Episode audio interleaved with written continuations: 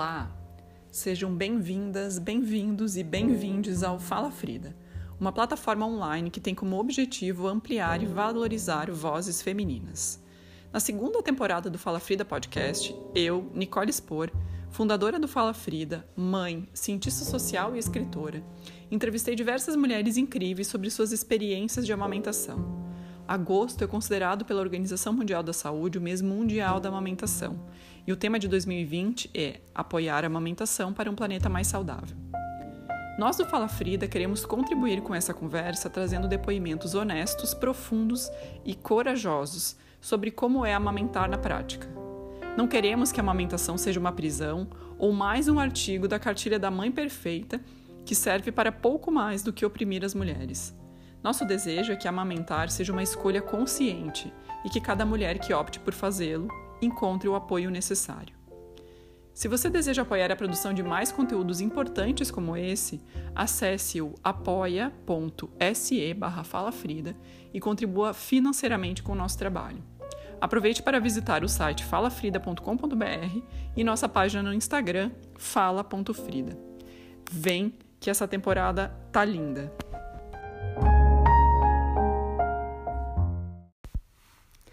Bom, primeiramente, então, eu gostaria de agradecer, Bianca, por estar aqui comigo hoje conversando sobre esse assunto que é tão importante e tão caro para mim, que é a amamentação.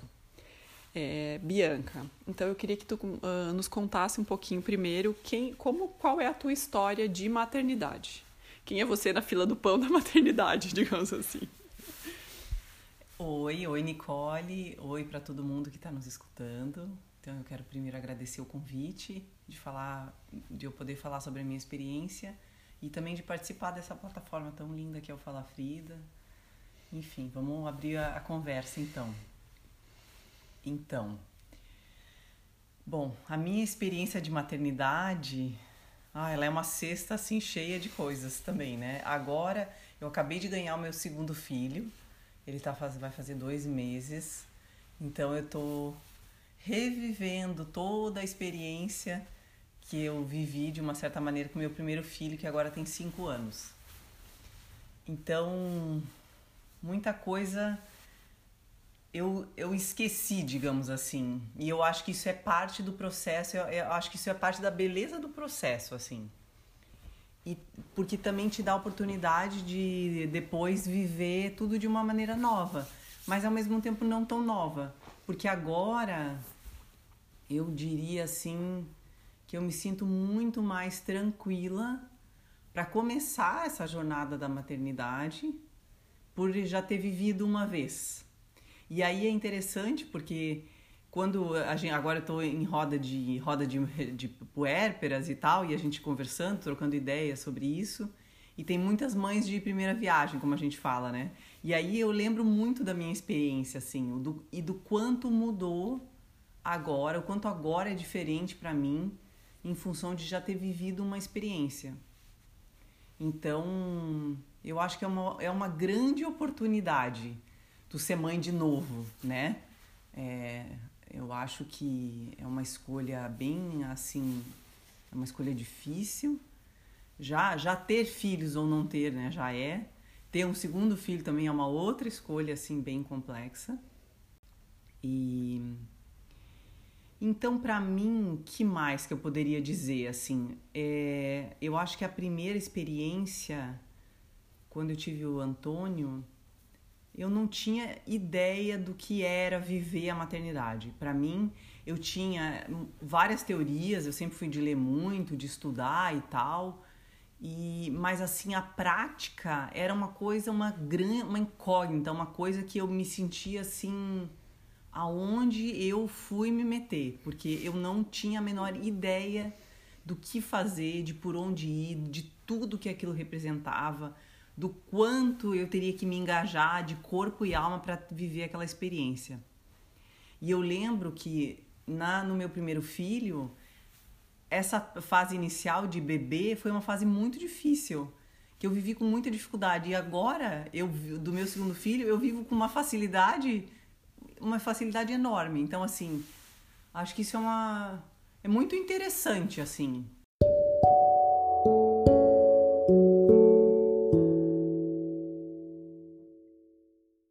consegue, se é que é possível se colocar no lugar daquela Bianca antes do Antônio, assim, em relação agora puxando para amamentação, tu, que expectativas que tu tinha, assim, como que tu achava que ia ser antes de tu amamentar pela primeira vez e aí como que foi? Uhum. Tá.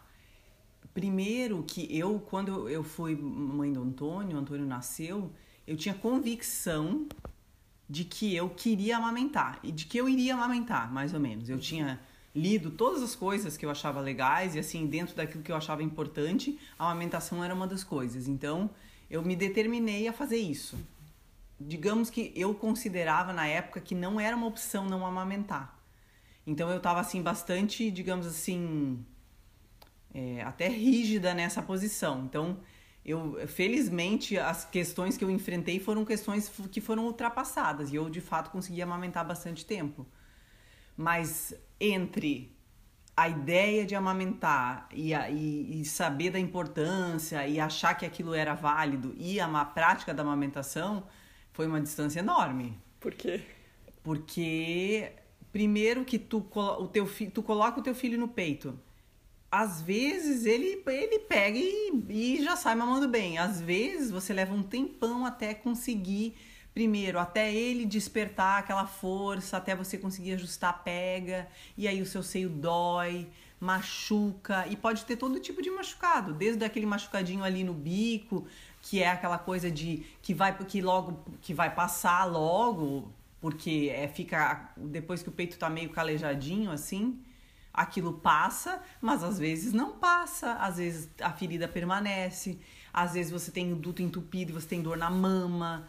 Então, assim, quer dizer, tem um monte de coisas que podem acontecer e que algumas delas eu vivi, mas que, assim, com uma consultora de amamentação eu consegui contornar, fui contornando com as coisas que eu fiz, bomba, bomba de leite, enfim, tirando um pouco de leite, fazendo massagem, compressa esse tipo de coisa eu consegui contornar os dutos entupidos que eu tive eventualmente, assim. E também com lanolina e outras coisinhas, a ferida foi cedendo. Mas para mim, nesse momento, o grande desafio da amamentação foi a questão da confiança. Eu, primeiro, eu colocava meu filho no peito, a gente depois se ajustou, ele mamava, mas assim ele não engordava. E aí, como? Por que, que não engorda e tal? E aquela toda aquela, será que eu tenho que complementar? Será que eu tô produzindo pouco leite? Todas aquelas mil perguntas, assim. Então, foi assim, eu levei mais ou menos uns três meses até conseguir dizer, bom, agora podemos seguir tranquilas porque eu confio que ele eu vai confio ter o que ele que ele vai isso, que ele vai engordar, que eu tenho meu leite tá é suficiente, etc e tal.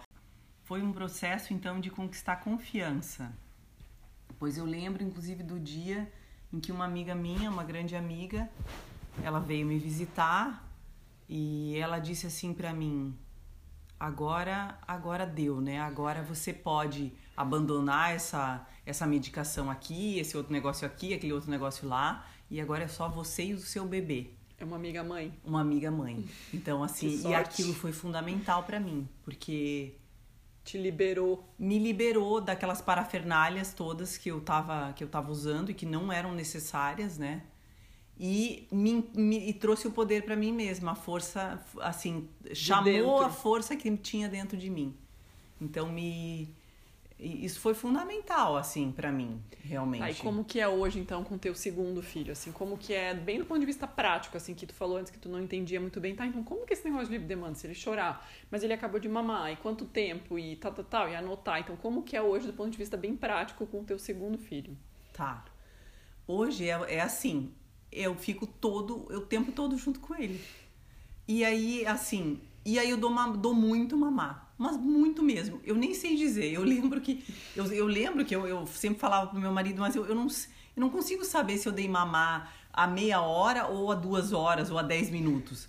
Eu tô aqui, é o dia inteiro. entendeu? Eu tô o dia inteiro aqui dando mamada, aí com ele no colo, aí dorme e tal, troca fala. É meio que é um caudal assim contínuo, digamos assim, não tem um não tem um momento de parada. E isso é dia e noite, ou seja, é 24 horas. Então, assim, é, eu acho que eu chamaria isso de um mergulho na experiência, assim. Uhum. E que a minha primeira experiência me, me, me possibilitou fazer isso agora na segunda experiência. Então, eu não sei se eu conseguiria dessa, fazer dessa maneira se eu não tivesse tido a minha primeira experiência. Uhum. Então, porque agora eu, é como se eu já tivesse entrado nessa confiante. Então, o meu bebê. E foi assim: o meu bebê nasceu, ele já, ele já pegou certo, digamos assim, ele já saiu mamando com todo vigor. E é um bebê que mama muito e que mama bem, assim, que não que só engorda, digamos assim, que só caminha para frente. Então, nesse sentido. Agora, o quanto isso se deve a ti e a tua confiança no teu leite, no teu jeito, e quanto isso é dele, né? Assim, jamais saberemos de um certo então, modo, mas provavelmente tem a ver com a tua Não, eu acho postura, que né? muito provavelmente, porque a, inclusive a, a, nossa pediatra, que é a, é a mesma pediatra do meu, meu primeiro filho, ela falou: "Não, a gente, a gente não precisa pesar.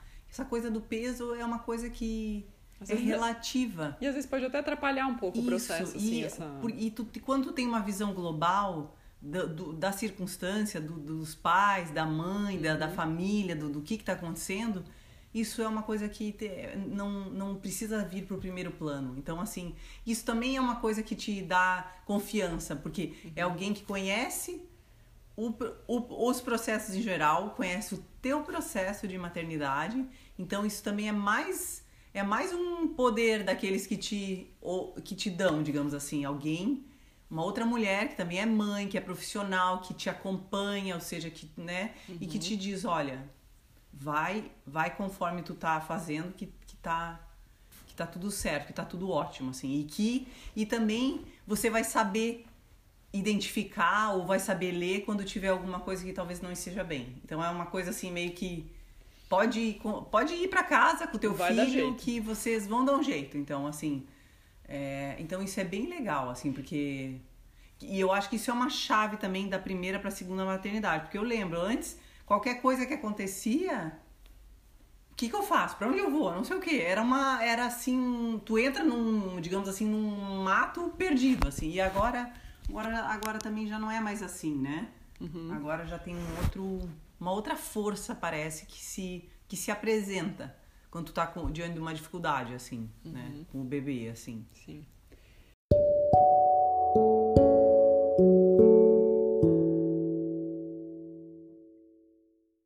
E, e como que é essa coisa, assim, também do... Que tu, tu enxerga, assim, a importância... De, do, do, colo e do, tipo do sling de ter ele junto ao teu corpo em conjunção, em conjunto com a amamentação. Como que tu vê isso e como que é para ti, assim, se tu vê alguma diferença entre a tua primeira experiência de maternidade e essa segunda. Eu acho que isso é inseparável uma coisa da outra. O mamar com o colo, seja no sling ou no colo propriamente, é que o sling é uma grande ferramenta, né? Mas assim, o mamar e o colo, o tá sempre com o bebê junto, principalmente nesse começo, é como se fosse uma coisa só para mim, né? Então eu, eu não eu não, não vejo muito como uma coisa pode funcionar sem a outra. Uhum. Assim, um bebê que, que vai mamar o tempo todo vai estar tá no colo. E ele nem vai precisar tanto do mamar se ele estiver no colo. Então é meio que uma, uma coisa complementa a outra. E, e acontece meio junto, assim. E agora, para mim, isso é, é assim, é, é óbvio, digamos assim, do ponto de vista teórico, vamos dizer assim, e é fácil de executar, de estar ali. Uhum. Então, tem uma prática que eu acho que tem a ver com a experiência, mas também tem a ver com, uma, uma com a construção de uma disponibilidade emocional que antes eu não tinha. Não porque não quisesse, mas porque muito pela imaturidade mesmo, pela inexperiência e pela falta de apoio, eu acho. Porque agora também talvez tu saiba mais onde buscar também. Né? Isso, agora é muito claro para mim que o apoio está muito mais nas, no, nas minhas pares, nas outras mulheres que têm filho agora, amigas e tal, que, né, que estão mais ou menos na mesma, né, na mesma faixa etária, que estão vivendo agora a experiência de ter filho, do que, por exemplo, sei lá, em mulheres mais velhas. Então, eu encontrei muito mais suporte, diálogo e, e né, e essa coisa de, da, da, da força, assim, em mulheres iguais a mim, assim, né. Tá, então fala um pouco mais sobre isso, que eu acho que isso é um tema bom, importante também, assim. Uh, para que, que servem as outras mulheres, assim? Como, assim, claro que eu tô fazendo uma pergunta, talvez não... sou muito utilitarista, assim, mas como que... uh, funciona essa, esse, essa, essa irmandade, esse grupo? Qual a importância de poder dialogar com outras mulheres, seja virtualmente, como a gente está vivendo agora, esse ano especialmente, né? De não estar tá podendo fazer muito encontro presencial. Mas como que isso encaixa? Como que isso é uma fonte de apoio na tua maternagem? Fala um pouquinho sobre isso. Eu acho que eu, come, eu falaria das, da, da, das minhas pares, né, das outras mulheres da minha geração, fala, começando a, falando pela essas mulheres da, de outra geração. Uhum. Eu acho que a gente vive um momento muito particular assim para maternar, para ter filhos, esse nosso. Porque a, a gente tem muito conhecimento teórico, né? Muito conhecimento que, por exemplo, as nossas mães não tinham. A gente tem muitas ferramentas, mas ao mesmo tempo a gente tem muito pouco apoio. Muita solidão. Né? Muita solidão, tanto do ponto de vista social, porque a sociedade está toda organizada para os adultos, as crianças não têm espaço e logo as mães também não têm espaço. Então tudo é para o mundo do trabalho, nada é para o mundo das crianças uhum. e nada é para o mundo das mães. Então assim as mães vivem um, um, um, vácuo, um vácuo social e consequentemente um vácuo emocional por conta dessa, dessa desse momento da, social, desse não não esse momento particular da pandemia, mas Sim. esse esse é, isso essas décadas aí.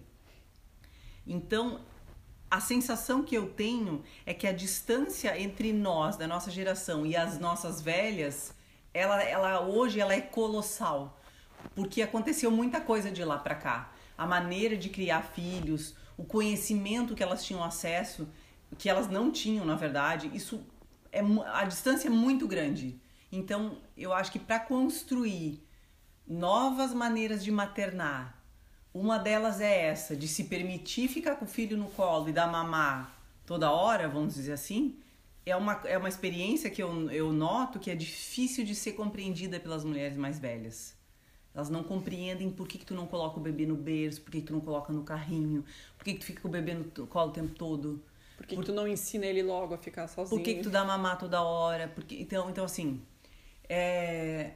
Então, e aí, até você esse caminho de querer que elas compreendam ou tentar fazer com que elas compreendam, é, às vezes, na minha experiência, é uma energia que você não tem disponível para gastar naquele momento. Sim, é mais desgastante tentar convencer alguém do que ficar Isso, fazendo. E eu acho canto, que também assim, não é o caso. Bom, você tem que se voltar para onde você enxerga a luz, vamos dizer assim. Então, e para aquilo que te pode te nutrir. Então, quando a gente conversa, eu, né, quando eu converso com outras mulheres, Primeiro, a gente conversa de igual para igual, porque a gente está ambas vivendo, a, vivendo no mesmo terreno social, ou seja, vivendo em geral as mesmas dificuldades com as nossas velhas, com os nossos maridos, uhum. com os nossos contextos trabalho. de trabalho, exatamente. Então, assim, você já parte mais ou menos de um, de um lugar comum. Isso é muito importante. Então, você já pode se jogar na, na, na dificuldade, na experiência que você está tendo naquele momento.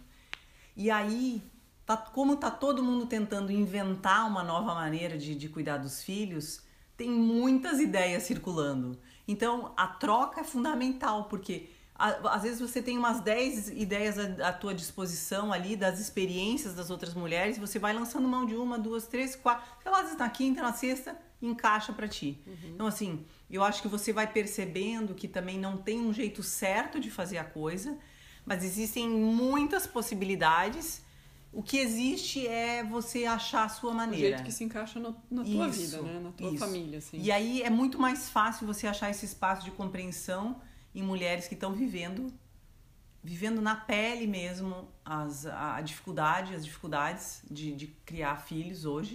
E onde que acha essas mulheres?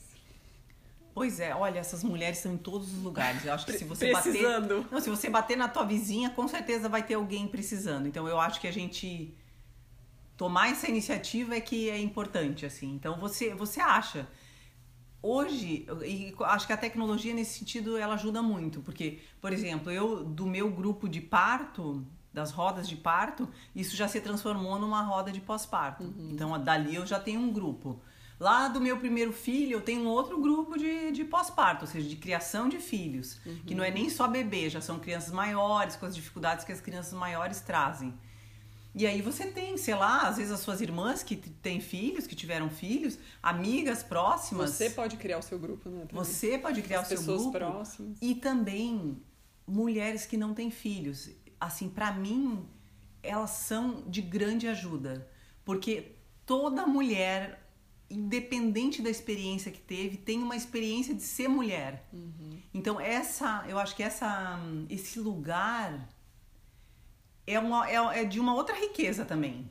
Mulheres que outra não têm filhos. Né? São, ou, é outra perspectiva da vida, do, do, do, contexto social, de tudo, assim. Então, é uma ótima forma de tu relativizar um pouco também as tuas próprias dores. Porque um, existem... um beijo pra Luna agora, né? Isso, um beijo pra Luna, com certeza. Muitos beijos pra Luna, muitos abraços também. Porque você relativiza a tua dor.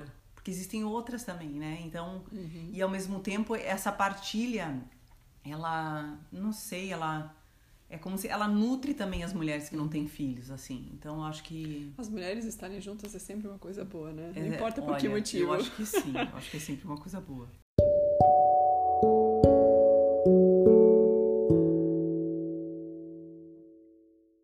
E para fechar, assim, eu queria uh, se tu tivesse um comentário, assim, uma palavra para uma, uma mãe, assim, que tá uma jovem mãe, uma recém-mãe, uma mulher que está gestando, assim, que está uh, a se aventurar nesse universo, assim, da maternidade, da amamentação, está decidindo se vai amamentar ou não, está pensando como que ela vai fazer. O que que tu diria para essa mulher nesse momento? Eu diria para ela confiar nos seus instintos, na sua intuição.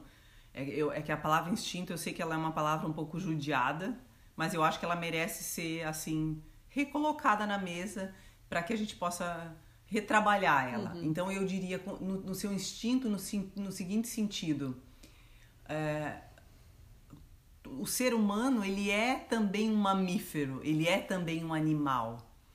E, e nesse sentido tem alguma coisa que já está dado. Enquanto animal, ou seja, todo animal que tem uma cria, ele tem os recursos necessários para nutrir e cuidar daquela, daquela criatura. Então, assim, essa confiança básica, elementar, que muitas... Na biologia da coisa. Um na pouco biologia, também, né? um pouco na biologia da coisa. E que, que é é que é no, no, ser humano é difícil separar porque a gente tem o essa social muito o social, forte, né? o emocional que atravessam, mas assim é um pouco um retorno às bases. Eu uhum. acho que quando você tem uma criaturinha ali na tua frente, você precisa voltar pro, pro básico, para o essencial. E aí a, a, experiência de parir, de gestar, parir, amamentar, ela é um grande retorno ao, ao original, digamos assim, né, do que é o ser humano, né? Então, eu acho que essa coisa da, da confiança, que muitas vezes é parar e observar. Não é ter mil ideias sobre o que fazer. É simplesmente o teu bebê tá ali, tá chorando, para, respira e observa ele. Você vai saber o que ele precisa. Então, essa confiança de que você vai saber o que ele precisa. Né? Então, que, e muitas vezes o que ele precisa é só ficar chorando ali.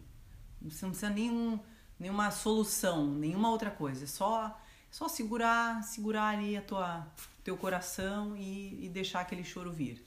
Que uma hora ele, ele passa. Então. Muito obrigada. Foi Obrigada incrível. também, muito legal.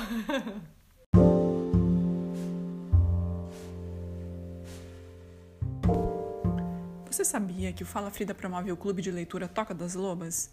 Todos os meses debatemos, capítulo a capítulo, o livro Mulheres que Correm com os Lobos, de Clarissa Pinkola Estés. O clube acontece virtualmente e os encontros são uma ótima oportunidade para se autoconhecer e trocar experiências com outras mulheres em um círculo seguro e acolhedor. Inscrições no site falafrida.com.br ou no Instagram fala.frida.